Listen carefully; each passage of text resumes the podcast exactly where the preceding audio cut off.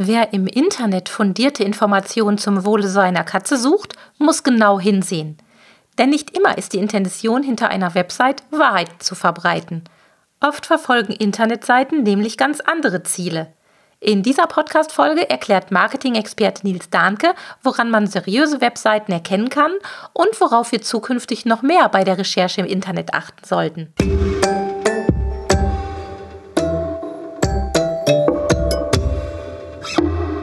Der Miau Katzen Podcast. Der Podcast für Katzenfreunde, die ihre Katze wirklich glücklich machen möchten. Erfahre, wie du das Lebensumfeld deiner Katze verbessern und damit auch Probleme vermeiden kannst. Lerne, was deine Katze für ihr Wohlbefinden braucht und lausche schnurrigen Themen für dich und deine Katze. Hallo und herzlich willkommen zu einer neuen Folge Miau Katzen Podcast. Ich habe mir heute wieder Expertenunterstützung geholt und zwar von Nils Dahnke. Nils ist Marketing-Experte und arbeitet bei der Firma Semrush. Herzlich willkommen, Nils. Ich freue mich total, dass du da bist und uns ein bisschen aufschlaust heute, denn wir haben ein technisches Thema tatsächlich. Dankeschön, Sabine. Aber jetzt schalten die Leute ab, weil sie hören Technik und denken, oh Gott, nee, da Deshalb fangen raus. wir an. Du hast gerade noch gesagt, du hattest auch mal eine Katze, da klinken wir uns da mal ein. Das stimmt. Hast aber nicht mehr. Nee, bei mir ist leider eine Katzenhaarallergie dazwischen gekommen und daher musste ich sie leider abgeben. Das ist, ist dann leider so, aber ähm, schweren Herzens, ehrlich gesagt auch. Ja, also Dolly hast du gerade auch kennengelernt. Dolly äh, war sehr von dir angetan. Du musstest ihr die kalte Schulter zeigen. Ich hoffe, ähm, sie hat jetzt kein Trauma erlitten. Ich werde sie nachher nochmal schnappen, denn wir sitzen tatsächlich hier in meinem Zweitbüro, in meinem Bastelbüro, was so ein bisschen hier ein äh, Katzenquarantäneraum ist, weil Dolly hier nicht zu 100 Prozent sich aufhält, so wie in allen anderen Räumlichkeiten. Also ich hoffe, du hältst durch. Ich hoffe, ähm, die Antiallergiker tun ihr Bestes und alles also, geht gut. Das hoffe ich auch sehr. Ähm, es geht ja um das Thema Medienkompetenz und ich finde es ja immer wieder erschreckend und erschütternd, wie kompliziert sich die Medienwelt entwickelt, vor allem für die Menschen, die gar nicht so viel im Alltag mit ja beruflich mit Medien zu tun haben. Das ist, glaube ich, das Hauptproblem, weil ähm, wir beide haben relativ viel mit Medien zu tun, auch aus beruflichen Gründen und gucken oft hinter die Kulissen, glaube ich, und können uns vorstellen, was da draußen passiert. Du weißt sogar noch ein paar mehr tiefe Details darüber als ich. Deshalb sitzt du ja auch heute hier. Und ähm, meine Mama, die ist ja auch Katzenliebhaberin, die hat auch einen Internetzugang, die guckt Facebook, die guckt Instagram und guckt im Internet rum. Und Mama stellt mir auch manchmal so Fragen, wo ich dann merke, so, oh Mann, da hat sie echt recht, da müssen wir mal ein bisschen für Aufklärung sorgen und da in den letzten ja, Wochen und Monaten ja auch das Thema ChatGBT so ein bisschen durch die Decke gegangen ist. Also künstliche Intelligenz, da werden wir gleich noch mal kurz drauf eingehen. Schwieriges ähm, Thema. Ja, sehr schwieriges Thema und deshalb bist du auch nicht der Einzige, mit dem ich sprechen werde. ähm, ja, versuchen wir das mal aufzudröseln. Also wir haben einmal die Situation, wir Katzenmenschen, wir suchen Informationen. Ich möchte irgendetwas wissen, gib das bei Google ein und bekommen erstmal ganz viele lustige Ergebnisse. Und das sieht erstmal oft so aus, als ob man die so benutzen kann.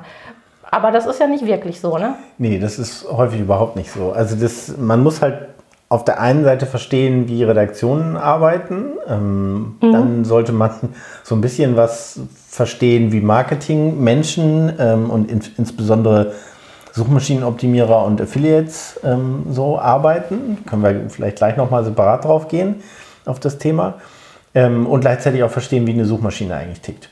Also eine Suchmaschine ist ja eigentlich erstmal so, unser Standardfall ist, ähm, unsere Suchanfragen sind immer problemgetrieben.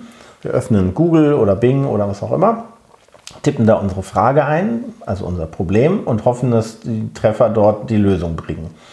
So, und was sind das für Lösungen, die wir da präsentiert kriegen? Das sind Sachen, die textlich so sind, dass eine Suchmaschine gesagt hat, es gibt Faktoren, weswegen das Ganze besonders relevant ist. Diese Relevanzfaktoren an der Stelle, die dort eine Rolle spielen. Und es gibt noch eine Reihe weiterer sogenannter Ranking-Faktoren, die dafür sorgen, dass ein Inhalt mehr oben landet oder eben ähm, auf, auf Seite 2, 3, 7, 10, keine Ahnung wo und nie angeklickt wird. Und Gerade die großen Medien sind so, dass sie einen Vorteil haben von dem, wie sie so aufgestellt sind und deswegen mit ihren Inhalten häufig gut gefunden werden. Das ist dann aber nicht immer das Beste. Also es ist nicht immer der Inhalt, der die perfekte Antwort liefert, ist in, auf der ersten Seite bei Google. sondern oft ist es das derjenige, der das beste, die beste Suchmaschinenoptimierung macht. Manchmal ist es auch Zufall. Es gibt ja auch manchmal äh, Treffer, wo man denkt, huch, wie ist denn der da hingekommen, ne, wenn die Konkurrenz jetzt auch nicht so hoch ist zum Beispiel. Aber ähm, in der Regel kann man davon ausgehen, die Leute, die vorne liegen, haben sich entweder besonders viel Mühe gegeben, dort zu landen, wie auch immer sie das geschafft haben, oder sie haben tatsächlich ähm, einen sehr, sehr guten Inhalt, der zufällig technisch auch noch passt und sie da hinschiebt. Ne? Ja, oder sie sind so, dass sie einfach ähm, sehr alt ist, die Domain, auf der das Ganze liegt, oder der mhm. Inhalt ist schon sehr lange vorhanden und deswegen bleibt er einfach dort. Das gibt es auch immer wieder. Oder es wird ein, ein Thema so umfassend behandelt, egal wie falsch das dann ist, mhm. dass Google sagt, na, das ist ja, das beantwortet ja quasi alles und deswegen packen wir das mal nach oben. Und manchmal gibt es auch nur so Sachen wie, die Seite ist schneller als alle anderen und deswegen ist es oben. Mhm. So, also oben heißt für mich vor allem die Top 3 Ergebnisse bei Google. Ja.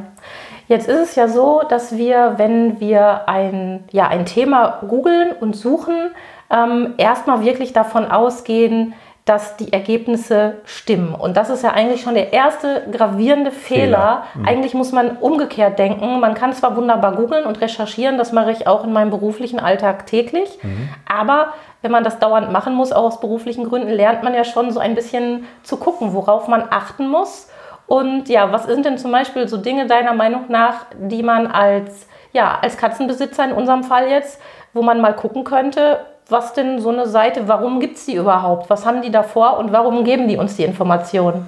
Ja, also mm, das Umfeld muss man sich genau angucken. Also wir haben das Thema Affiliates eben angesprochen. Affiliates sind Leute, die Inhalte aufbauen, um anschließend Menschen über eine Suchmaschine auf ihre Seite zu bekommen und auf dieser Seite dann meist mit Bannern oder irgendwelchen direkten Links, zum Beispiel zu Amazon oder zu irgendwelchen anderen Produktseiten ähm, oder zu äh, Shop-Systemen oder solchen Sachen die Leute dort weiterzuleiten und als Affiliate kriege ich eine Provision anteilig an dem, was dort anschließend der Kunde kauft. Das kann sowohl produktbezogen als auch auf den Warenkorb bezogen sein. So dass wenn ich zum Beispiel ein Pfennigprodukt, also ein Cent, Entschuldigung, Centprodukt ist ja mittlerweile so irgendwie drin. Also ein Centprodukt irgendwie habe, was normalerweise niemand freiwillig bewerben würde, so ungefähr, ich bekomme aber nachher eine Provision auf den gesamten Warenkorb. Dann ist es ja oft so, dass die Leute eben nicht nur ein paar Gummihandschuhe kaufen, was dann vielleicht 10 Cent das Paar kostet oder so, ähm, sondern dann kommt noch irgendwie Katzenstreu dazu und noch Katzenfutter. Und Manchmal auch eine Sachen. Waschmaschine? Ja, oder ein Großbildfernseher oder was auch immer. Gerade bei, bei so gemischten Marktplätzen ist das so ein typisches Ding. Mm, also gemischter Marktplatz wäre zum Beispiel Amazon, eBay, wo man quasi alles Kaufland, kaufen kann, genau. was, was irgendwie nicht nied- und nagelfest ist. Genau. So, und wenn ich dann, sagen wir mal, 3% auf den Warenkorb bekomme, dann ist es mir egal, worüber ich dich dahin geschoben habe. Und die Betonung liegt so ein bisschen auch auf diesem egal. Denn das bedeutet, ich als Affiliate produziere Texte, die mir möglichst viel Erfolg versprechen und häufig habe ich von dem Thema keine Ahnung. Und das ist ja etwas, was mir ganz groß übel aufstößt und ein riesengroßer Dorn im Auge ist, weil das kann nämlich auch Themen betreffen, die ja ähm, nicht so easy peasy sind, sondern wo es darum geht, ähm, Haltungsfehler im Katzenumfeld zu begehen, falsche Dinge zu füttern, mhm. falsche Empfehlungen, wenn es äh, darum geht, wenn die Katze mal krank ist. Also es zieht sich durch alle Bereiche durch mhm. und ist aus meiner Sicht schon seit vielen Jahren ein Problem. Mhm. Es gab vor, ich weiß gar nicht, zwei, drei Jahren schon mal eine Podcast-Folge zu dem Thema Medienkompetenz für Katzenhalter. Da habe ich versucht, das so ein bisschen zu erklären, weil logischerweise der normale Mensch, der das Internet einfach mal nebenher benutzt, um was zu googeln, was zu recherchieren oder was zu kaufen, macht sich logischerweise darüber gar nicht so Gedanken. Jetzt muss man. Hm? Aber wenn ich da kurz rein darf, also selbst wenn du dir Gedanken machst und sagst, mir ist dieses Internet da draußen irgendwie nicht so richtig geheuer und ich gehe in die Buchhandlung, auch da gibt es immer wieder Bücher ähm, von Verlagen, die so sind, dass ich sagen muss, manchmal stehen da Sachen drin, die stimmen so nicht in diesen Fachbüchern. So ja. Und das ist genau die Schwierigkeit. Selbst wenn ich als Affiliate sage, ich lese mich in das Thema wirklich ein und nehme die falschen Literatur, also gedruckte, wo, wo man immer denkt, naja, da ist ein Lektorat hinter, das ist ein Korrektorat hinter, das muss ja inhaltlich korrekt sein, ist es oft leider nicht. Und genau da ist die Schwierigkeit. Wenn ich dann diese ja. falschen Inhalte wiedergebe, und es genügend Sachen mache, dann ist es sogar diese, es gibt ja so Software zur Optimierung von Inhalten, also Content-Optimierung an der Stelle zum Beispiel. Also Content bedeutet in dem Fall Textinhalte. Text in erster Linie, genau. Ähm, und wenn ich solche Software nehme, dann zeigt die mir zum Beispiel, welche Begrifflichkeiten fehlen, was für, was für ein Kontext fehlt, welche sogenannten Keywords, also Suchbegriffe fehlen. Ähm, und manchmal schlagen diese Systeme dort falsche Dinge vor, weil alle anderen sie auch verwenden. Ja. Das äh, kenne ich so. von Themen, die mir sehr am Herzen liegen, so wie Thema äh, äh, Katzenpflanzen und Giftpflanzen. Mhm. Da habe ich ja ein paar Bücher geschrieben und wenn ich manchmal gucke, wer von wo abschreibt und ähm, ja. das ist total irre. Also manchmal werden auch Sachen einfach falsch zitiert und schon hast du das große Schlamassel, was du eigentlich nicht haben möchtest. Ja. Mhm. Was können denn die normalo Menschen, wir Katzenhalter, tun, um zumindest ein bisschen, also ganz kann man das Ganze sicher nicht äh, hundertprozentig lösen, aber um ein bisschen sicherer zu werden, ähm, sowas zu erkennen und auch vielleicht die Qualität ein bisschen besser beurteilen zu können von einem Inhalt im Internet. Ja, also ähm, es ist sehr schwer. Also ich kann auch auf dieses Thema Redaktionen gleich nochmal eingehen. Vielleicht Sehr ist das gerne. auch nochmal spannend, um zu verstehen, wie so Redaktionen ticken und wie so Inhalte aufgebaut werden. Ähm, Meist sieht man an der Vielzahl an Werbeplatzierungen als allererstes, ob das eine Seite ist, die eigentlich mehr für die, für den, ja, also Werbung. Dem Verkauf dient. Ja, manchmal ist es gar nicht der Verkauf, sondern Werbeplatzierungen selber werden häufiger äh, über Tausender Kontaktpreise verkauft. Auf Deutsch gesagt 1000 Einblendungen bei einem Nutzer. Mhm. Ähm, also bei 1000 Nutzern im Prinzip. Ähm, bekommt man einen bestimmten Centbetrag oder Eurobetrag. So. Und je mehr von diesen Werbeeinblendungen ich erreiche, desto mehr Geld verdiene ich. Und dann sieht man manchmal so Texte, die nach jedem dritten Satz oder nach jedem äh, ähm, Absatz erstmal vier Werbeelemente haben. Links- und Rechtswerbung, oben, unten noch, wo man einfach nur suchen muss, wo denn bitteschön noch der eigentliche Inhalt ist. Das sind oft Inhalte, wo man sagen muss, ähm, die sind aus meiner Perspektive eher minderwertig. Mhm. Auch bei Fachmag also vermeintlichen Fachmagazinen. So, das muss ist sowas. Ähm, Wenn es um so Sachen wie Zeitschriften geht, empfehle ich immer mal, fragt auch mal euren Tierarzt ähm, oder fragt mal beim, beim Tierheim nach, ob das eine Zeitschrift ist, die wirklich ähm, seriös ist mhm. oder ob das mehr so ähm, minderwertiges Rätselblatt, sage ich mal, für Katzenfreunde geworden ist. Ja. Ich möchte jetzt keine, keine Marken nennen, aber wir ich haben verstehe. da, glaube ich, alle unsere, wir haben da, wissen alle so ungefähr, worum es geht. Ja. Ähm, und, und alleine auf, durch die Aufmachung der Seiten kann man das häufig erkennen. Das, ist das eine. Das zweite ist, je mehr, wenn, also wenn Werbung da ist, Werbung als Finanzierung zu verwenden ist, verwenden, ist ja grundsätzlich nicht negativ. Ähm, wenn die Werbung dort ist, muss man als nächstes vor allem gucken, ist es Werbung, die wirklich ähm, hochwertig ist, sage ich mal, also die, die themenaffin ist.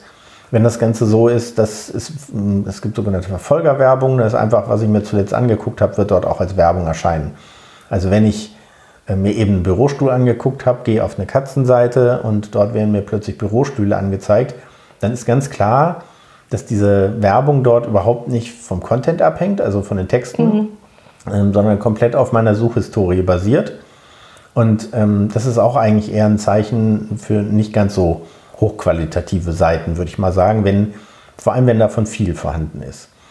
Ähm, ganz ohne diese Werbeplatzierung kommt man nicht aus in, in vielen Fällen, um es zu finanzieren. Deswegen gucke ich immer, wie viel ist da. Und muss ich den, also gehe ich auf eine Internetseite, und habe als erstes so dieses Gefühl, ich habe Vertrauen zu dem, was ich da sehe. Ähm, ist wie im echten Leben. Wenn ich in ein, Geschäft für äh, Tierzubehör reingehe und ich habe beim Betreten schon den Eindruck, irgendwas stimmt hier nicht, das riecht muffig irgendwie, so ein bisschen modrig vielleicht, dann weiß ich schon mal, okay, hier ist irgendwie schlecht gelüftet, zu viel Feuchtigkeit, wie auch immer. Wenn es nicht gerade nur auf Terrarienbedarf irgendwie zugeschnitten ist, wo vielleicht so eine gewisse höhere Luftfeuchtigkeit normal ist, aber ich, ich mache, wenn ich in einen Laden gehe, für mich selber so einen inneren Check. Vertraue ich dem, was ich so vom Optischen jetzt erstmal mhm. als erstes der Wahrnehmung so mitbekomme. Und wenn ich das bei einer Webseite genauso mache, dann bin ich da häufig ganz gut dabei. Das ist mhm. das eine. Ich gucke immer ins Impressum. Erklär mal was zum Impressum. Das wissen ja viele auch gar nicht, dass es das gibt und warum es das gibt. Genau, es gibt einmal Impressum und ähm, Datenschutzerklärungen, die im, auf, auf allen Seiten eigentlich im Idealfall sofort äh, verlinkt sein müssten. Die sind häufig ähm, im in der Navigation irgendwo drin oder unten am, am Ende der Seite als Link.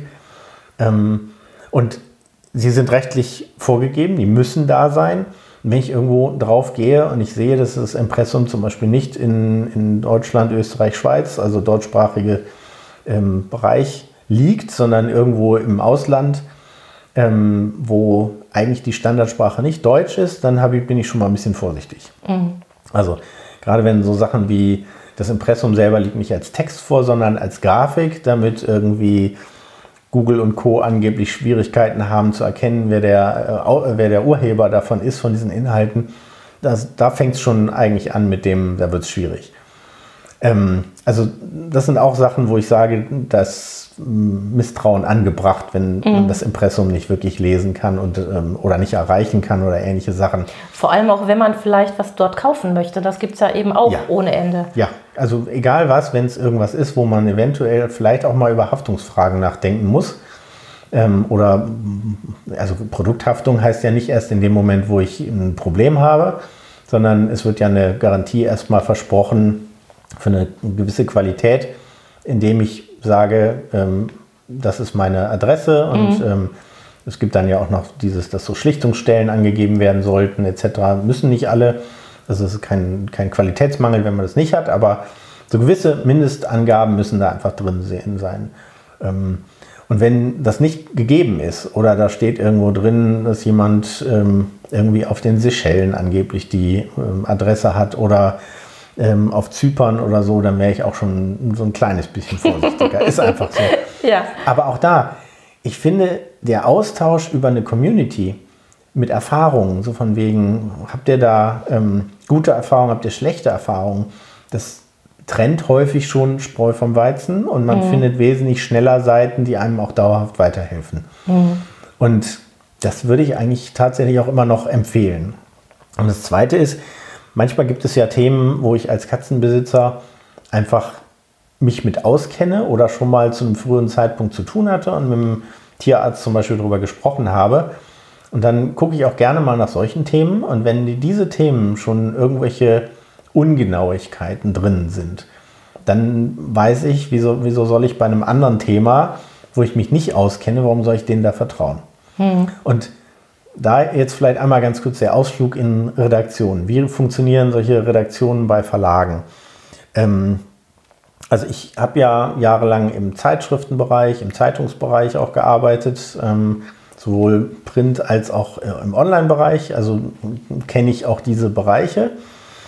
Und ähm, gerade bei den Zeitungen ist es so, ähm, früher gab es ähm, solche Ressorts, wo, oder gibt es immer noch äh, bei, den, bei den meisten Zeitungen, ähm, es gibt zum Beispiel das Lifestyle-Ressort. Und innerhalb dieses Lifestyle-Ressorts gibt es dann Unterscheidungen zwischen Technik-Redaktionen und es gibt eine ähm, Sportredaktion und es gibt eine Redaktion, die für, meist ist es Leben, ähnliche Sachen, Freizeit, Haustiere und ich weiß nicht, was alles zuständig ist.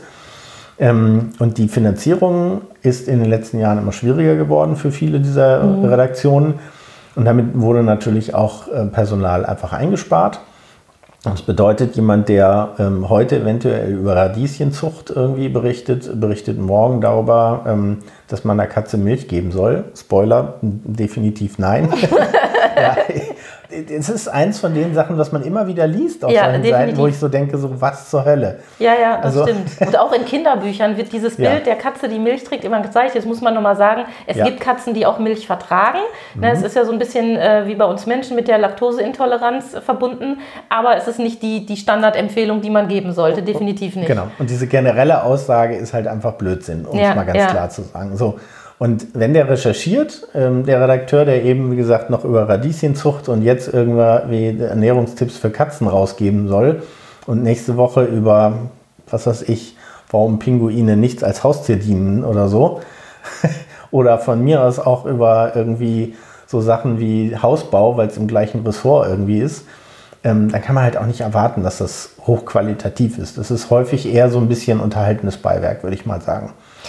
Es gibt ein paar Ausnahmen, klar, ist einfach so, aber gerade bei den Zeitungen bin ich sehr kritisch, was solche Sachen angeht. Hm. Bei Zeitschriften ist es vor allem so, wenn der Fokus wirklich auf diesem einen Thema ist, dann kann man da schon eher davon ausgehen, dass dort wirklich Fachleute sitzen. Das ist sehr positiv. Ähm, aber gerade so Sachen, die in allgemeinen Publikumszeitschriften dann so als Tipp oder so mit auftauchen, die können halt auch mal von irgendwelchen Redaktionen nicht selbst erstellt worden sein, sondern eingekauft worden sein hm. von Agenturen, ähm, Textagenturen.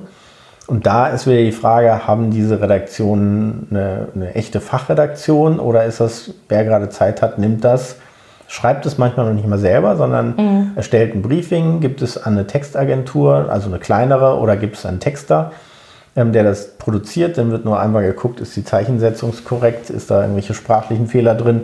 Und dann wird es eventuell nochmal zusammengekürzt auf die Länge, die im Print zum Beispiel dann Platz gerade hat. Mhm. So, und diese Printinhalte werden häufig dann eins zu eins nochmal für online übernommen.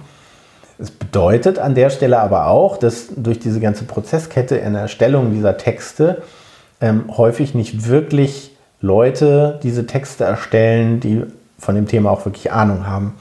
Und es ist nicht nur bei Zeitungen und Zeitschriften so, auch durch den Preisdruck, der da teilweise im Markt entsteht, mhm. Sondern ähm, wir haben es genauso gesehen bei ähm, Herstellern oder Produktanbietern, die so sind, dass sie einfach sagen, naja, wir wollen über Content Marketing möglichst viele Inhalte zu diesem Themengebiet veröffentlichen. Also nochmal zur Erklärung, Content wäre dann wieder der Text, der... Nee, Content Marketing kann alles sein, kann Video, kann Textproduktion. Du, mein, du meinst jetzt ähm, online bei, der, bei den ähm, Angeboten? Online kann aber auch in Print sein. Mhm. Es gibt Content Marketing auch in Printversionen. Das ist mhm. unabhängig davon. Also medienneutral wird heutzutage produziert. Ähm, und da kann es dann halt auch sein, dass eine Agentur den Zuschlag kriegt für solch ein Projekt, die nicht unbedingt wirklich auf Katzen spezialisiert sind oder auf die Tierart, die allgemein da jetzt gerade ähm, angesprochen wird, sondern erstmal allgemein irgendwie, es ist jemand, der hat schon mal ein bisschen was mit Tieren zu tun gehabt. Der hat schon mal eine Katze gesehen. genau, oder der hat einen Nachbarn mit einer Katze oder so. Ja, ja, ja, okay. Und, und, ja, ne? Und ähm, also ich habe ähm, ja zuletzt, also vor Semrush habe ich bei Content Fleet gearbeitet in Hamburg. Mhm. Und ähm, dort hatten wir eine oder haben wir eine eigene ähm, Redaktion, die so ist, dass sie wirklich äh, in solche Themenfelder aufgebaut ist, ähm, also solche Ressorts wirklich gibt. Und da gibt es zum Beispiel eine Ressort für Gesundheit, wo wirklich auch Mediziner sitzen, die also wirklich wissen, was sie tun dort. Und gibt, da gibt es genau sowas, wo dieser Freizeitbereich abgedeckt ist, wo zum Beispiel, wir haben, glaube ich, mal über das Thema Hunde in der Vergangenheit gesprochen, mhm. ähm, wo halt Leute auch sitzen, die eben nicht nur das als Hobby haben, sondern die sich als ausgebildete Journalisten seit zehn Jahren und mehr ähm, mit diesem Thema auseinandersetzen und wirklich wissen, was sie da schreiben. Aber solche Texte sind teurer und das gibt halt genügend ähm, Unternehmen, die da draußen dann manchmal sagen, ja, ich möchte aber nur so und so viel Cent pro Wort schreiben äh, ähm, einkaufen, diese Texte. Ja. Ähm, und dann kannst du dir häufig also so eine Fachredaktion gar nicht leisten als, als mhm. ähm, Agenturanbieter. Und dann schreibt es im Zweifelsfall, wer gerade Zeit hat oder wer eine schöne Schreibe hat. Und dann kommen wir wieder bei dem, der recherchiert selber im Internet, kann nicht genau beurteilen oder hat teilweise auch nicht die Zeit zu beurteilen. Ähm, und dann kommen dabei manchmal Texte raus, die eben am Thema vorbei sind oder Fehl, Fehlberatung ähm, erzeugen. Auch bei Anbietern, die eigentlich seriös sind. Das ist das, mhm. das, ist das Schwierige daran. Ja. So. Also ich habe da tatsächlich ein Beispiel. Meine Mama ist mein Katzenradar. Also alles, mhm. was ich nicht lese, wo Katzen drin vorkommen, Mama kriegt es mit, macht ein Foto und sagt, guck Kind, hier habe ich gefunden, schicke ich dir, lies Perfekt. dir das mal durch. Und, ähm, Medienmonitor. Genau, genau. Und da bin ich ihr sehr dankbar für, weil sie erstmal mir so ein Gespür auch dafür gibt, was schwirrt so in der Welt gerade rum. Und ähm, was, was liest man als, ja, ich sag mal, äh, ein Mensch, der jetzt nicht so tief im Thema drinsteckt, was kriegt man denn da so in die Finger? Und ähm, es gibt in unserer Familie eine Tradition, ich muss es jetzt, muss jetzt überlegen, wie ich es umschreibe.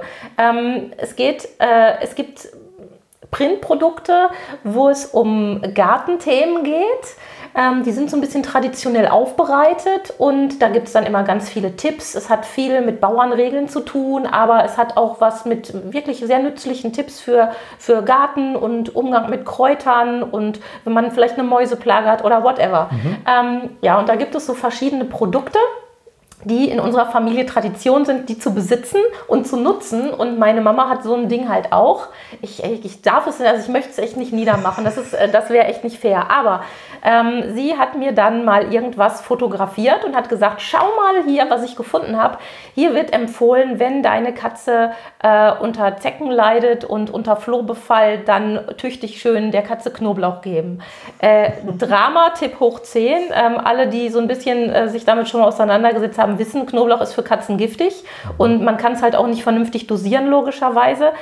Aber da war auch ich ein bisschen geschockt. Ähm, ja, es mag vielleicht jetzt naiv dann gewesen sein, aber ich habe dann schon gedacht, Mensch, ich, ich war enttäuscht, weißt du, so, es war so mein, ich habe es von meiner Oma, die hat schon diese Printmedien gelesen ja. und genutzt. Meine Mama und ich gucke da halt auch manchmal rein. Und ja, jetzt ist es mir egal, wenn mir das passiert. Also bei einem Tipp, wo es darum geht, wie kriege ich schöne Tomaten. Im schlimmsten Fall gehen die Tomaten ein oder ich habe keine gute Ernte. Aber dann, wenn es dann um Tiere geht oder um meine geliebten Katzenkinder, da hört bei mir dann sofort der Spaß auf. Und so das ist was, was, was zunehmend schwieriger wird. Und ähm, wir haben ja jetzt leider noch, ich weiß nicht, doch leider noch ein zusätzliches Problem dazu bekommen.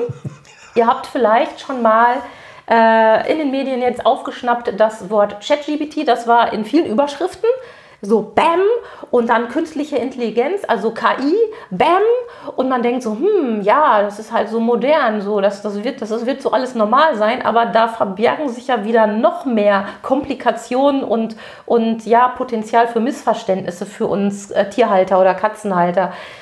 Erzähl doch mal auch darüber was. Was hast du da für so einen Eindruck im Augenblick? Ja, also das Ganze ist gerade ein Hype. Ähm, ich habe vor ich schätze mal zehn Jahren ist es schon her, sogenannte Robotertexte haben wir damals schon produziert, wo wir sogenannte strukturierte Daten vorgegeben haben, also mhm. Daten, die man so tabellarisch, sagen wir mal, in Excel sammeln kann, wo man sagen kann, Name, also Tierart, äh, Tierart äh, Größe, ähm, Gewicht, äh, Fellfarbe, Besonderheiten, Tierlieb, was auch immer.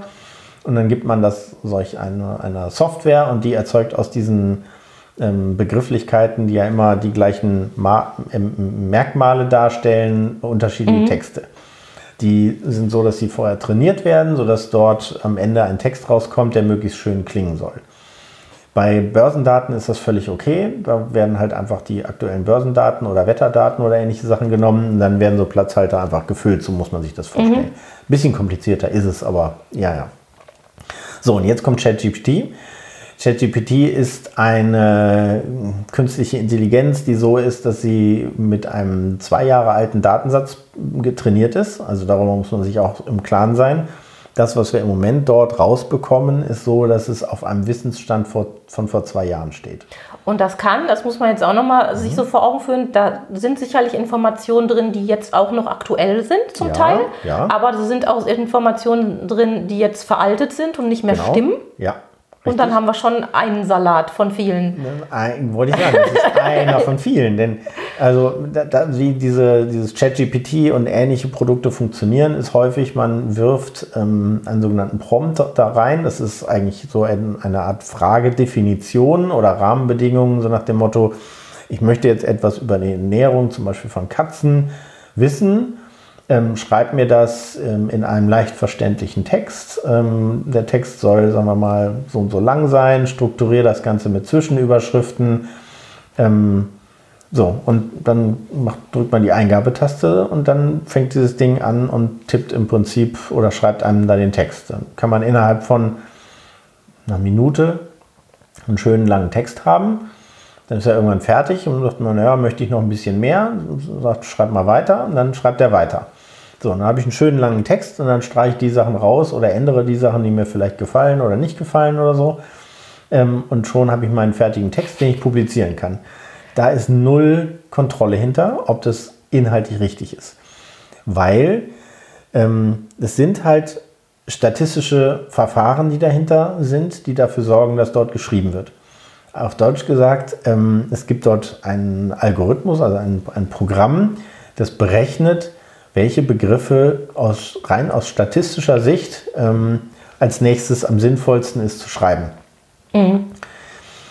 Je dünner ein Thema bei der Recherche oder beim Training gewesen ist, ähm, bei den Trainingsdaten diese, dieser Maschinen, desto eher passiert es, dass sie anfangen, ähm, Blödsinn zu schreiben. nennen wir es mal ganz. Nennen wir es mal Jetzt muss ich auch noch husten, das passt. Und so. das nennt man auch noch halluzinieren. Genau, diese Maschinen fangen an zu halluzinieren. Oh Gott, ich vergesse das Wort, daran probiere ich mich gar nicht. Also sie, sie sind so, dass sie mh, hm, die Basis des Wissens eigentlich verlassen. Es sind nämlich keine mh, hm, hm, Systeme, die eigentlich für Fakten gedacht sind. Mhm. Und sie werden aber genau dafür häufig verwendet. Und auch sowas wie Quellenangaben kann man sich davon ähm, ausgeben lassen. Aber häufig sind diese Quellenangaben, wenn man sie dann sich genauer anschaut, etwas, was einfach nur aufgrund von statistischer Daten dort reingeworfen worden ist. Wenn man sich die Zielseiten anguckt, ist es häufig so, dass die Zielseiten zwar irgendwo mit dem Themenbereich was zu tun haben, aber nicht zu dem, was dort als Beleg sozusagen angeführt werden sollte, dazu passen.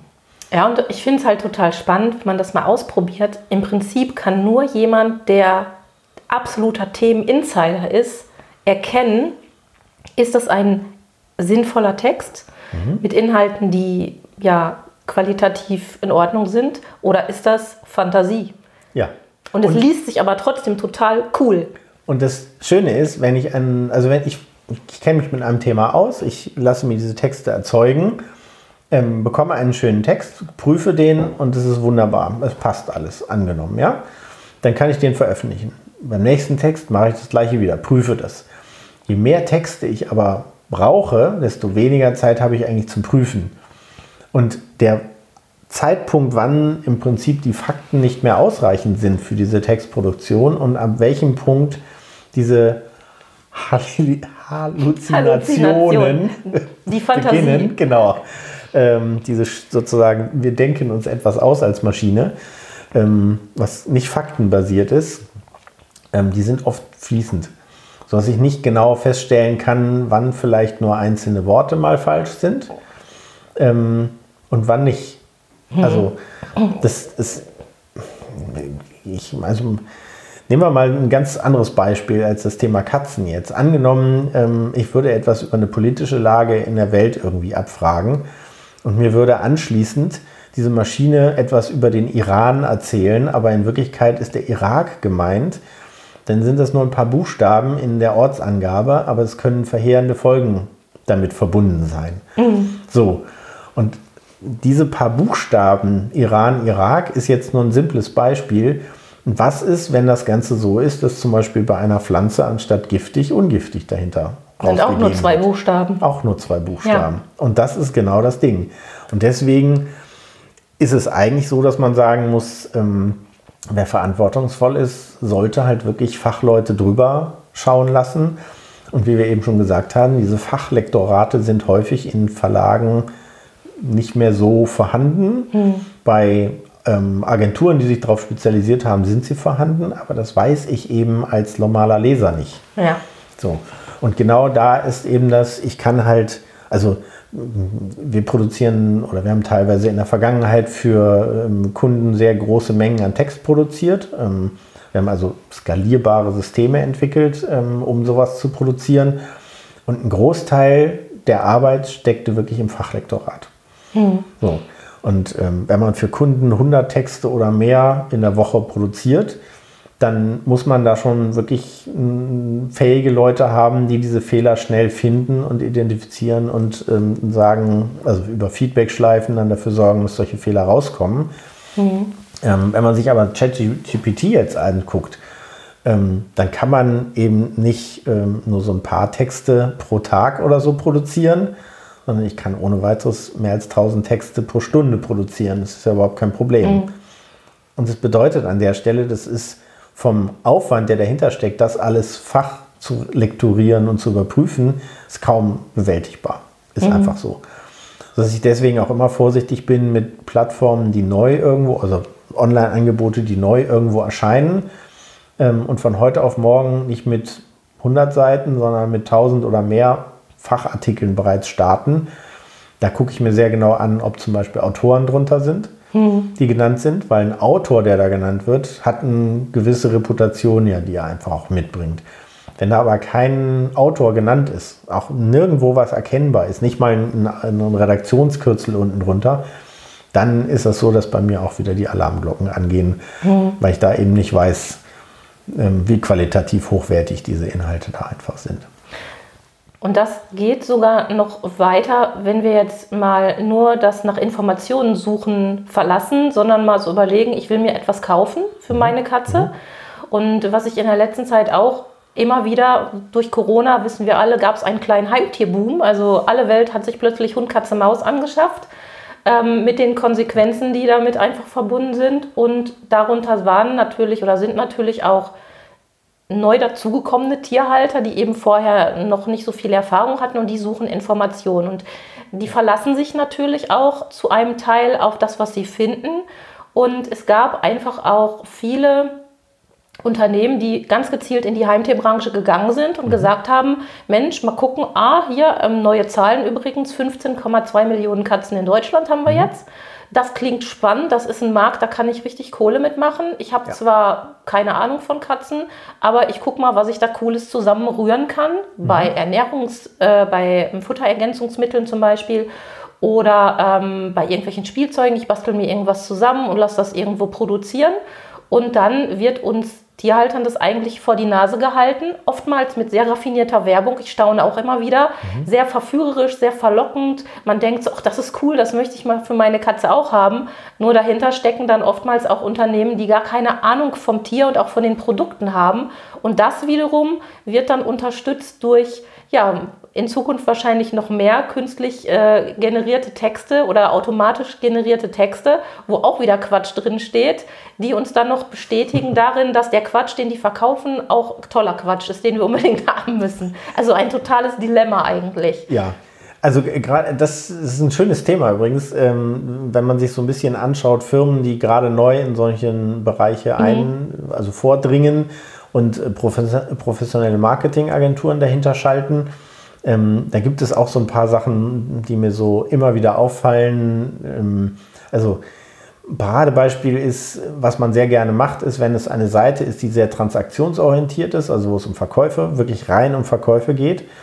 Ähm, Blickrichtungssteuerung. Also typischer Fall ist, ähm, da gibt es zum Beispiel eine Person, die einen anlächelt, ähm, das ist schon mal was sehr Positives so ungefähr. Wir kennen alle die Callcenter-Dame, die dann irgendwo ähm, auf der Versicherungsseite genauso vorhanden ist wie auf der Seite für Katzenfutter. Und vielleicht ist es sogar die gleiche Dame, weil das Bild irgendwo billig zu kaufen gewesen ist ja. diese, von dieser Person. Ähm, aber Blick, Blickrichtungssteuerung funktioniert zum Beispiel so, dass man Bilder hat von Menschen, die irgendwo auf der Seite selber sind und die zu etwas hinschauen. Also nicht mich anschauen, sondern die gucken irgendwo in eine Richtung. Auf das tolle Spielzeug zum Beispiel. Häufig schauen sie zufälligerweise in die Richtung, wo der Knopf mit Kaufen steht. Aha. Oder ähnliche Sachen. Und wenn ich, wenn ich sehe, dass dort gezielt Seiten sind, die wirklich mit solchen Tricks arbeiten, wie Blickrichtungssteuerung über Elemente, sowas wie Pfeile oder irgendwelche Sachen, die Aufmerksamkeit ganz gezielt immer nur auf diese Transaktionselemente dort richten, dann ist es bei mir auch wieder so automatisch, dass die Warnglocke in meinem Kopf ah, Das werde ich mal ausprobieren. Also ich werde dann immer ähm, auf den Abonnieren-Knopf vom Podcast gucken. mal gucken, ob dann mehr Leute auf Abonnieren klicken. Aber bei, YouTube zum Beispiel ist es ja völlig normal, dass man so dieses äh, hier ähm, äh, Abonnieren oder ja. äh, Ring ja, the Bell und ja, so, ja, ne? genau. dass diese Sachen da ist es üblich, das ist nichts, kein Qualitätsmangel oder so, aber auf reinen Internetseiten, die so sind, dass sie über Text und ein bisschen Bilder arbeiten und dort halt wirklich die Transaktion im Mittelpunkt steht, da sieht man häufig übrigens auch, dass der Kaufen-Knopf äh, oder was auch immer da der, die Transaktion auslöst, dass die fast immer im, im Blickfeld ist. Also ich scrolle über eine Seite und sobald der eine Kaufen-Button äh, Button aus dem Bild ist, Gibt's kommt der neue. Ja. macht ja auch Sinn, ne, eigentlich. Ja, und äh, es ist auch nicht grundsätzlich verwerflich. Aber wenn ich dann immer oder häufig Bilder oder solche Elemente da habe, die mich zufälligerweise immer auf dieses Element dort hinweisen, auch wenn es nonverbal ist, also einfach durch optische Reize, dann ist das schon sehr auffällig. Und ja. Ähm, das sieht man halt auch sehr, sehr häufig bei solchen Seiten. So. Ja. Und ähm, ich gehe halt auch ganz gerne mal hin und nehme solche Bilder ähm, von irgendwelchen Personen, die auf der Seite sind. Die kann man ja meist mit rechter Maustaste zum Beispiel speichern oder den, den Link zu diesem Bild ähm, sich speichern. Ähm, und den gebe ich dann bei Google ein. Bei Google gibt es die Bildersuche. Wenn ich bei der Bildersuche entweder ein Bild hochlade oder selber dort einen Link zu einem Bild mit rein kopiere, dann sagt mir Google, wo ich dieses Bild sonst noch alles finde. Und manchmal äh, findet man die abenteuerlichsten äh, Zusammenhänge, wo das die gleiche Person ebenfalls irgendwie zum Lächeln gezwungen wird. Und dann hat man wirklich so dieses von der Versicherung über Glücksspiel bis zu Katzenfutter ist alles dabei. Und dann weiß ich, dieses Bild ist nur ein billig zusammengekauftes Stockfoto. Ja. Ähm, da, da bin ich schon immer ein bisschen, bisschen vorsichtiger. Ich meine, ja, Redaktionen kaufen natürlich auch ihre, ihr Bildmaterial und ähm, es gibt halt auch eine ganze Reihe von wirklich großen, seriösen ähm, Anbietern von solchen Stockfotos. Also ich meine, so, so Getty und ähnliche sind internationale Bildagenturen. Das sind, das sind auch Stockfotos, gar keine Frage, aber allein... Also Stockfotos nochmal zur Erklärung sind die Bilder, die ähm, on demand, also abrufbar sind. Da hat jetzt keiner gesagt, ich brauche jetzt ein Bild und einen Fotografen losgeschickt Genau. zum Thema Katzenfutter, sondern da gibt es einfach eine Agentur, die hat eine große Vielzahl Bilder zu verschiedensten Themen und du kannst dann zum Beispiel suchen und sagen, ich suche ein Bild Genau. mit einer Katze und Katzenfutter drauf Ja. und dann spucken die einem verschiedenste Sachen aus. Ja, und es gibt gerade bei ähm, den großen Bildagenturen gibt es auch Bildmaterial, was zum Beispiel nur für redaktionelle Inhalte verwendet werden darf und nicht für, ähm, für Werbung verwendet werden darf. Also auch da nochmal diese Unterscheidung. Und da sieht man dann halt auch nochmal, ähm, also grundsätzlich solche Bilder zu kaufen ist ja nicht falsch. Aber wenn ich versuche, Menschen immer wieder, sagen wir mal, auf eine Transaktion hinzuweisen, indem vielleicht oder wenn, wenn meine Qualität meines Unternehmens dadurch hervorgehoben werden soll, dass ich sage, wir haben auch einen freundlichen Telefonsupport und die Dame im Telefonsupport ist da abgebildet, die ist aber auf einer indischen und auf einer russischen oder auf einer amerikanischen Seite genauso vertreten. Spätestens dann weiß ich, die Dame gibt es bei mir nicht im Haus. Ja, ja. Ja? Und das sind halt immer so, so kleine Signale, die immer wieder so dazu für das Gesamtbild eigentlich verantwortlich sind, ob ich dem Verein dann traue oder nicht. Also ich glaube, damit haben wir schon sehr viele schöne Einblicke gegeben in, in, in diese Welt und ja auch Hinweise, wie man rausfinden kann, kann ich dem vertrauen oder sollte ich es besser lassen? Im Zweifelsfall immer besser lassen. Das sage ich auch bei Giftpflanzen oder Pflanzen immer. Wenn ihr euch nicht sicher seid, ist die Pflanze giftig oder nicht, gar keine Frage. Dann geht das Wohl der Katze vor, dann Ja. kommt die nicht ins Haus. Punkt. Und so einfach kann man das ja eigentlich handhaben, aber die Verlockung ist natürlich groß. Ähm, bevor wir zum Ende dieser wunderbaren Podcast-Folge kommen, habe ich noch ein Anekdötchen, was ich mit dir gerne besprechen möchte, weil es passt so schön. Mama, Mama Radar, habe ich gerade schon gesagt. Äh, Mein Mama Radar funktioniert super und manchmal findet Mama auch Sachen, die nichts mit Katzen zu tun haben, sich aber interessieren. Ist ja auch logisch. Mama hat mir letztens ein, ähm, eine Facebook-Anzeige gezeigt die ich auch zufällig schon kannte. Haha, warum wohl? Ähm, und äh, da ging es irgendwie, ich weiß gar nicht, es ging um Mode. Es ging einfach um schöne Mode für unschlagbar günstige Preise. Und ich hatte mir das zufällig vorher auch schon angeguckt, weil ich gedacht habe, ah, da willst du aber mal gucken, was da so hintersteckt. Und ähm, das Interessante war, und deshalb erzähle ich es hier auch nochmal, war der, der Auftritt dieses Unternehmens, denn ähm, ich weiß den Namen nicht mehr, ich denke mir jetzt gerade was aus. Also falls es das auch zufällig gibt, meine ich das nicht. Aber ähm, es war sowas wie Marias Mode. So Maria, urdeutscher Name irgendwie, kennt man, weckt erstmal Vertrauen. Und ähm, so habe ich das auch erstmal hab gedacht, aha, okay, das ist ja interessant, guckst du dir mal an. Und dann bin ich da so rumgestöbert und habe natürlich auch ins Impressum geguckt und das wirkte auch erstmal gar nicht so unseriös. Und dann habe ich gedacht, ach, aber jetzt gucke ich auch, die, die haben sogar eine Über uns Seite. Und das ist ja auch was, was für mhm. Vertrauen sorgt. Über uns findet man auf ganz, ganz vielen Internetseiten, wo wir Nutzer uns einfach ein bisschen informieren können. Was ist denn das für ein Laden oder was ist das für eine Person, die das macht? Das hatten die auch. Ähm, ich habe es aber dummerweise auch komplett gelesen. Und dabei ist mir aufgefallen, dass es eine wirklich hanebüchene Übersetzung war, die die da benutzt haben. Und was ich darin ganz interessant fand, war, dass ich dann im Laufe der Zeit, ich habe es Mama dann erklärt, habe gesagt, kauf da bloß nichts, weil die sitzen irgendwo am, äh, ja, am letzten Zipfel der Welt. Mhm. Ähm, wenn du da eine Reklamation hast, wirst du da nichts reklamieren können und die Sachen werden auch ganz sicher nicht so aussehen, wie sie da auf dem Bild sind. Und interessanterweise gibt es eine Reihe von anderen Produkten, die mit dem gleichen Konzept vermarktet werden. Also immer irgendwann ein, ein deutscher Name, mhm. ja, also äh, Gipfelglück und äh, Hans und Franz und was auch immer, wo man irgendwie so, so direkt Vertrauen hat, weil man denkt, das muss ja hier irgendwo in Wanne Eickel oder um die Ecke sein. Ja. Und wenn man dann guckt, waren die Seiten alle gleich aufgebaut, immer mit dieser komischen Über uns Seite, immer mit diesem seltsamen Impressum. Also da muss man dann auch noch mal versuchen, aus Spaß manchmal sich selbst zu trainieren, sich solche Sachen anzugucken. Hast du sowas auch entdeckt in der letzten Zeit? Nicht nur in letzter Zeit, ja. Also, äh, in solchen Fällen tatsächlich gerade von solchen Über uns Seiten nehme ich ganz gerne mal ein, zwei Sätze, markiere die, kopiere die und packe die in Google rein. Ah, und sehr gute Idee. In Anführungszeichen dann ja, am besten. Ja, ja.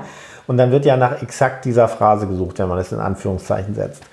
Ähm, und dann kriegt man meist halt alle anderen Domains, die ebenfalls da noch mit, ähm, oder Angebote, Online-Angebote, die ebenfalls das gleiche, die gleiche Über uns Seite haben. Ähm, und das kann dann wirklich zu den verrücktesten Themen sein. Und dann haben wir wieder sowas, wo ich sage, entweder Affiliate oder mh, gerade in, aus dem asiatischen Raum gibt es eine ganze Reihe von Unternehmen, die verstanden haben, dass je deutscher oder je, je europäischer oder teilweise auch amerikanischer ähm, ein Name klingt, desto mehr Vertrauen haben die Leute da rein. Ähm, schwieriger wird es dann noch, dass häufig die Adressen von so Retourencentern in Deutschland mit angegeben werden, mhm. dass es eine, eine, deutsche Adresse auch gibt, sodass man halt auch ohne weiteres sagen kann, naja, die kannst du ja erreichen. Das sind dann aber manchmal nur so Sammelcenter, wo dann von dort, dort aus irgendwie das nach Asien also gescannt und dann weitergeschickt wird in, in digitaler Form.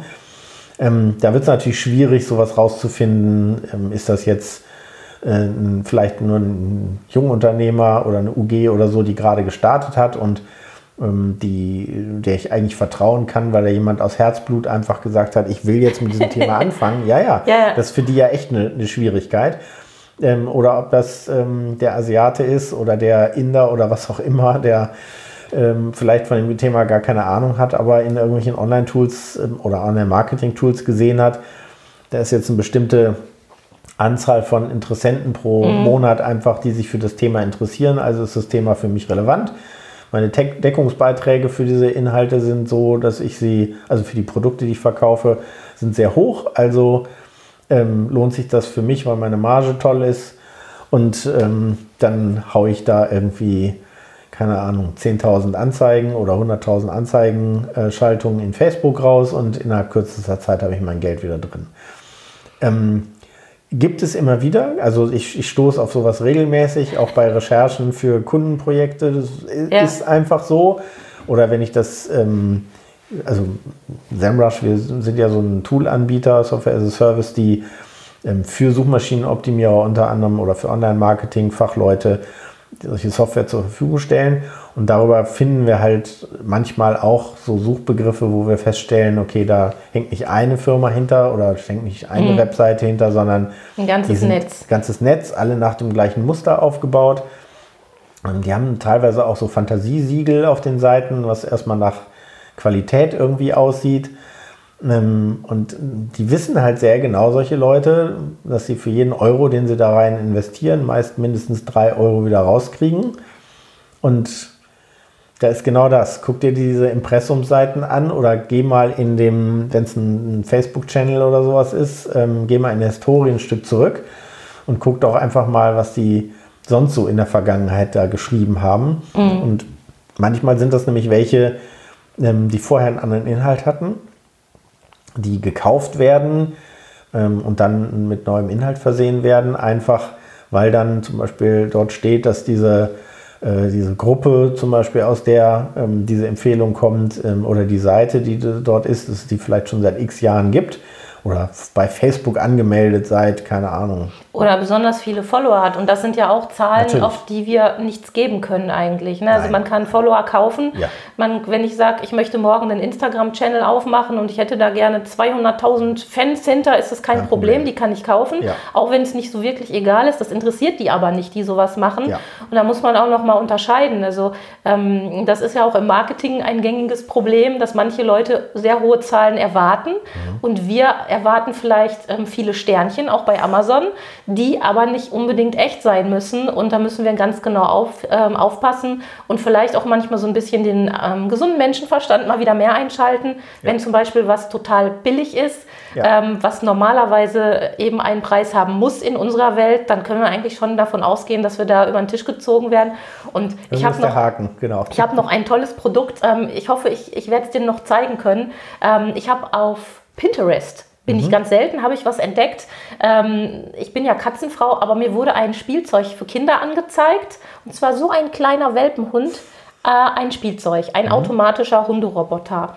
Und also ich bin mir fast sicher, dass in diesen Videos, die mir da Angebot angezeigt wurden, dass das ein echter Hund war, weil kein 20 Euro Roboter dieser Welt bewegt sich wie ein echter Welpe. Und da habe ich auch gedacht, also wie dreist kann es eigentlich sein? Und dann bestellt man da am besten gleich drei zum Preis äh, von zwei, weil man hat ja auch noch Freunde und Bekannte, die einen coolen Roboterwelpen brauchen. Mhm. Und dann äh, kommt das Ding an und sieht wahrscheinlich genauso aus wie mein Bruno, den ich als äh, Siebenjährige bekommen habe, der original so ü, ü, wow, wow, wow gemacht hat und ansonsten nichts. Also es ist schon manchmal ein bisschen gemein. Ähm, ich danke dir sehr für deine ganzen Informationen. Hast du noch was, was du uns mit auf den Weg geben möchtest, auf den Katzenweg? Ähm, also auch wenn das jetzt vielleicht an vielen Stellen ein bisschen sehr kritisch wirkte, es gibt da draußen sehr, sehr gute Angebote. Das muss man auch noch mal ganz klar das sagen. Stimmt, das stimmt, ja. Es gibt tolle, es gibt auch ähm, kostenfreie äh, Inhalte, die so sind, dass sie in Mengen ähm, kommuniziert werden und ähm, natürlich müssen die sich auch wieder irgendwo finanzieren. Das ist auch, also ich bin nicht grundsätzlich dagegen, um das nochmal vielleicht nicht, dass so dieser Eindruck entstanden gegen ist. Gegen was? Gegen, äh, Ge gegen das Thema Online-Marketing und äh, Nein, dann wärst du ja gar nicht Text hier. produzieren und solche Sachen. Ja. Und es gibt da auch sehr, sehr viele seriöse Angebote und Anbieter und es gibt natürlich auch welche, die so als Startup neu in so einen Markt reingehen, weil sie einfach mit Leidenschaft dabei sind. Das ist definitiv, gar keine Frage. Ja, genau. definitiv. Das, was ich so ein bisschen oder wo, wo, wo ich mich immer so ein bisschen schwer tue, ist, wenn ich eine Quelle für mich gefunden habe, die wirklich gut ist, warum suche ich nicht auf den Seiten dann nach diesen Themen, anstatt bei Google die Suche anzuwerfen, wo ich halt nicht weiß, ob das wirklich am Ende die Seite mhm. qualitativ hochwertig ist oder nicht. Ja. Und in solchen Online-Foren oder solchen Chat-Angeboten ähm, gibt es ja häufig auch einen sehr ähm, regen Austausch über solche Seiten und dort vielleicht auch einfach mal zu fragen, und zwar nicht nach Lösungen nach, zu meinem Problem, dann kriege ich nämlich von der Katzenmutti, die seit Jahrzehnten wirklich weiß, was sie tut, bis zu dem, der sich gerade in der Pandemie eine Katze gekauft hat. Äh, oder vielleicht ein Hund, der nur Miau macht. Das will ich mal nicht hoffen. ähm, da kriege ich halt von allen Seiten so die Weisheiten, wo ich wieder nicht weiß, wie es weitergeht. Aber mir dort dann halt einfach mal anschauen, welche Sachen werden dort empfohlen und ähm, wenn dort Seiten empfohlen werden, vermehrt, die ich auch in der Vergangenheit selber so als seriös für mich rausgefunden habe, dann tendiere ich dazu, den Empfehlungen dieser Personen, die diese Empfehlungen erstmal ausgesprochen haben, bei weiteren Empfehlungen auch eher mal zu vertrauen und schaue mir dann trotzdem kritisch diese Seiten, die sie empfehlen, an. Mhm. Und deswegen, ich bleibe dann tatsächlich in diesen Fachseiten und recherchiere da eher, als dass ich bei Google bin, bei, bei manchen Sachen. Das ist tatsächlich ja. dann häufig zielführender, als wenn das Ganze so ist, dass äh, ich, ich bei Tante Google sozusagen hoffe, dass das Richtige hochgespült wird. Und im Zweifel heißt es für mich tatsächlich immer, wenn es um wirklich Gesundheits- oder äh, Gesundheitsthemen oder Sachen gibt, wo, ich, wo es wirklich kritisch ist, mhm. ähm, dass man das Richtige auswählt, einfach mal den Tierarzt fragen. Definitiv, das ist ja immer mein Appell an jeder Stelle sozusagen. Okay. Also bevor ich irgendwie ja. rumexperimentiere, würde ich immer meinen Tierarzt oder meine Tierärztin des Vertrauens fragen.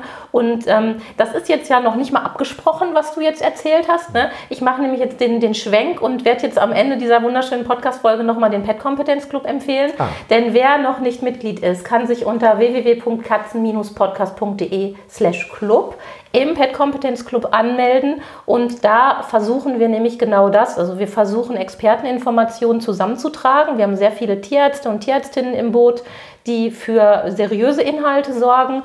Und wenn irgendwelche komischen Sachen einmal in die Finger kommen, haben wir da immer Leute, die einem weiterhelfen können, die man mal fragen kann, was hältst du denn davon? Und ähm, ja, da sollten sich alle anmelden, die vernünftige Informationen für ihre Katzen suchen. Und ja, Nils, vielen lieben Dank es war mir eine Ehre Sehr und gerne. eine Freude, dich, dich mal im Katzenpodcast zu haben. Wer hätte das gedacht? und es tut mir so leid. Ähm, ich hoffe, die Allergie, die hatte ja jetzt hier in unserem Quarantäneraum einigermaßen stillgehalten. Dafür habe ich gehustet. Ich merke es in meiner Nase so ein kleines oh, bisschen, aber also alles gut. Wir wollen ja jetzt noch Pizza essen. Ich hoffe, das überlebst du. Das okay, vielen lieben Dank und ähm, euch sage ich Tschüss, bis zum nächsten Mal. Eure Sabine. Tschüss. Das war eine Folge des Miau Katzen Podcasts von Sabine Rutenfranz.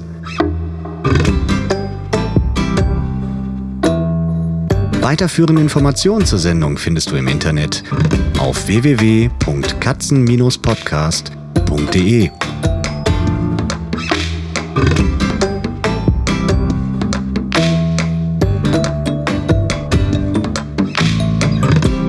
Und jetzt aus die Maus.